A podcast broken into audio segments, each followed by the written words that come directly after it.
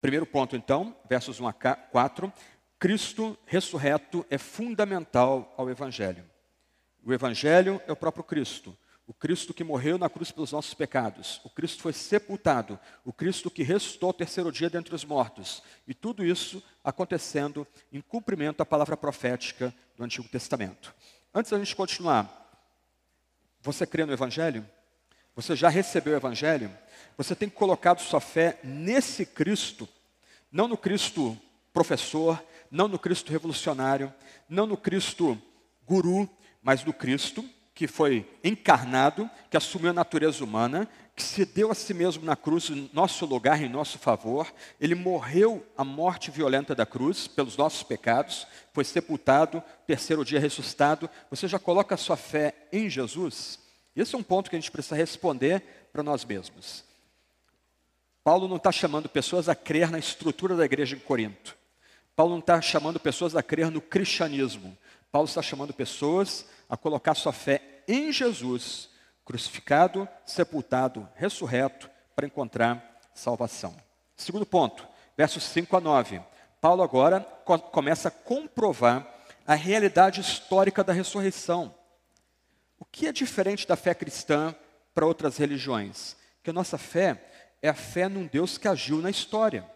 O nosso Deus criou os céus e a terra, o nosso Deus fez promessa de um mediador de sangue para nossos primeiros pais no Éden. O nosso Deus faz o patriarca Noé criar uma arca, uma arca para se salvar e salvar os animais, para preservá-los da sua ira. O nosso Deus chama Abraão, ele intervém na vida de Abraão, assim como Isaac, assim como Jacó, também Moisés. O nosso Deus age na história nós podemos verificar essas ações de Deus na história. O que Paulo chama a atenção dos crentes em Corinto e a nós aqui é que a ressurreição de Cristo é um fato verificável. Ela de fato aconteceu em nossa história. O crente não precisa ficar envergonhado de ser cristão, mas ele tem agora a capacidade, junto com Paulo, de argumentar a respeito da veracidade da fé cristã. Se Cristo não ressuscitou, é vã a nossa fé. Mas se Cristo ressuscitou, nós somos chamados a crer nele, confiar nele. E Paulo começa a mostrar aqui, uma, criando uma lista de que Cristo apareceu, de fato, ressurreto a uma série de homens piedosos logo após os eventos no, na tumba do jardim. Ele começa dizendo aí, versos 5 a 7, que Cristo apareceu quatro vezes. A ideia aí não é aparição no coração, pós a morte de Cristo. Não, a Cristo ressuscitou e pessoas viram o Cristo ressuscitado. É, pessoas tocaram no Cristo ressuscitado. Meus irmãos e irmãs, o que Paulo argumenta para nós aqui é muito importante. Não basta crer que Cristo ressuscitou em nossa mente. Não basta crer que Cristo ressuscitou como tipo de espírito. O que Paulo quer argumentar aqui é que homens e mulheres, após a ressurreição de Cristo, tocaram e viram um, o mesmo que havia morrido, agora tendo voltado dentre os mortos, com seu corpo reconstruído pelo poder de Deus o Pai e pelo poder do Santo Espírito. Quatro vezes é mencionado que pessoas viram essa aparição, elas tocaram, elas caminharam com o Cristo ressurreto. É, Paulo vai mencionar, é, primeiro, Cefas, depois os doze apóstolos, depois 500 irmãos, e é importante a menção aí que muitos deles ainda vivem, ainda que alguns tenham morrido. Qual é o ponto de Paulo? Mais ou menos 25 anos depois da morte e ressurreição de Cristo em Jerusalém, escrevendo agora em Corinto, na Acaia. Ele quer dizer mais ou menos o seguinte: irmãos de Corinto, preste atenção. Toda a nossa mensagem se resume em três sentenças. Cristo morreu pelos nossos pecados, segundo a Escritura. Cristo foi sepultado. Cristo ressuscitou dentre os mortos, segundo a Escritura. E olha, irmãos em Corinto, irmãs em Corinto, muitos que viram Cristo ressuscitado ainda estão vivos entre nós. Você pode procurar essas pessoas. Eles vão dizer que eles comeram com Jesus. Eles beberam com Jesus. Eles estavam na sala e Jesus entrou ali e eles tocaram Jesus um dos quadros mais impressionantes da Baixa Idade Média, do começo da Renascença, é o famoso quadro da incredulidade de Tomé de Caravaggio, onde Tomé é retratado, olhos esbugalhados, espantado, tocando na chaga de Cristo. Cristo abrindo o seu peito e Tomé botando o dedo na chaga dele. O nosso Salvador foi levantado dentre os mortos. O seu corpo foi reconstruído pelo poder de Deus, o Pai e Deus o Espírito. Ele levantou dentre os mortos. Isso é provado historicamente. Cefas o viu, os doze o viram, quinhentos o viram. Mas Paulo não, continua a lista. Ele fala de Tiago. Provavelmente esse Tiago é o meio-irmão de Jesus. E a gente tem informações, ele foi um dos líderes da igreja em Atos. Esse meio-irmão de nosso Salvador viu Cristo ressuscitado pessoalmente. E Paulo, com uma humildade tocante, ele vai dizer que Cristo ressuscitado apareceu também a ele. E apareceu a ele como um nascido fora do tempo certo. A ideia aqui é que Paulo estava tão endurecido na sua cegueira religiosa que o próprio Filho de Deus, no caminho de Damasco, precisa fazer um tipo de cesariana para que esse bebezinho Paulo possa agora ver o Cristo redivivo, o Cristo ressuscitado, o Cristo triunfante. Isso dá uma humildade impressionante para o apóstolo Paulo. Ele vai dizer mais adiante que ele é o menor dos apóstolos.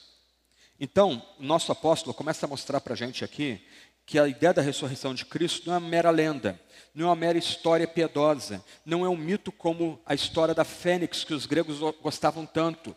O que torna o cristianismo distinto de todas as outras religiões, de todos os outros sistemas, é que nosso Deus ajuda a história no tempo da da plenitude do tempo, do tempo certo, ele enviou seu filho, nascido da Virgem própria do Espírito. Esse filho foi um varão de dores, e ele morre na cruz pelos nossos pecados, ele é sepultado, mas Deus não permitiu que o corpo do seu filho provasse a podridão da morte. O filho é levantado dentre, as, dentre os mortos triunfantemente, isso ocorreu em nossa história. Mais uma vez, se pessoas pudessem filmar o que aconteceu no jardim, eles filmariam, ao ser rolada a pedra, o Jesus redivivo atrás daquela pedra. E Paulo é o menor dos apóstolos, o menor desses enviados por Deus para anunciar o Evangelho, porque ele perseguiu a igreja de Deus. Paulo destaca aqui que ele é um desses troféus da graça. Ele é o que é, e vamos considerar isso mais adiante, pela graça de Deus. Ele só consegue apregoar essa boa nova, essa boa notícia, pela graça, a graça que é com Ele. Ele não é melhor do que nenhum dos outros para os quais Cristo apareceu. Antes, ele é o menorzinho, porque ele foi perseguidor da igreja, mas ele é o que é pela graça, e por causa da graça, Cristo aparece a ele como que um nascido fora do tempo. Vou pedir um pouco de paciência para vocês agora. Eu quero mostrar uns slides, alguns argumentos aqui, para fixar em nossa memória a centralidade da ressurreição de Cristo dentre os mortos. Meus irmãos e irmãs, se nós temos esperança de que Cristo vai voltar em glória no último dia, se nós aguardamos o retorno do Rei, se nós esperamos ver aqueles que nós amamos e que já precederam a gente da morte, se nós esperamos novos céus e nova terra, é porque Cristo de fato restou dentre os mortos. Dez argumentos para a gente lembrar evidências da ressurreição de Cristo. Alguns podem ser antigos, outros talvez novos para vocês. Primeira evidência: o medo do poder de Roma foi totalmente ignorado quando o selo romano posto sobre o túmulo foi quebrado. Lembra que no relato dos evangelhos, a liderança judaica, sacerdotes, fariseus, eles pedem para que uma guarda seja colocada na tumba homens calejados, soldados endurecidos. Lembra as torturas que eles submeteram a Jesus? Não eram, não eram ah, crianças ou meninos, eram militares duros que foram colocados ali ao redor daquela tumba. Simplesmente o medo de Roma não foi um fator no lacre sendo partido, significando que aquela tumba estava sob a vigilância de Roma, a pedra sendo removida, nada, isso, nada disso é contado. Quando os apóstolos começam a escrever os relatos da ressurreição de Cristo, Mateus, Marcos, Lucas, João, em Atos, não há um resquício de medo do poder romano, mesmo que o poder romano tenha sido colocado para vigiar aquela tumba. Uma segunda evidência: tanto líderes judeus quanto os romanos admitiram que o túmulo estava vazio. Ninguém podia achar ou mostrar o corpo. Por isso, o silêncio dos líderes judeus é tão significativo, foi tão significativo quanto falar dos cristãos. Na literatura do final do primeiro século, na literatura do segundo século depois de Cristo, ninguém acusa os cristãos de fraude quanto à crença na ressurreição do corpo. Enquanto os cristãos apregoavam que o seu Messias ressuscitou, o nosso Salvador ressuscitou dentre os mortos, ninguém desmerecia, ninguém negava esse ponto, porque a tumba estava vazia.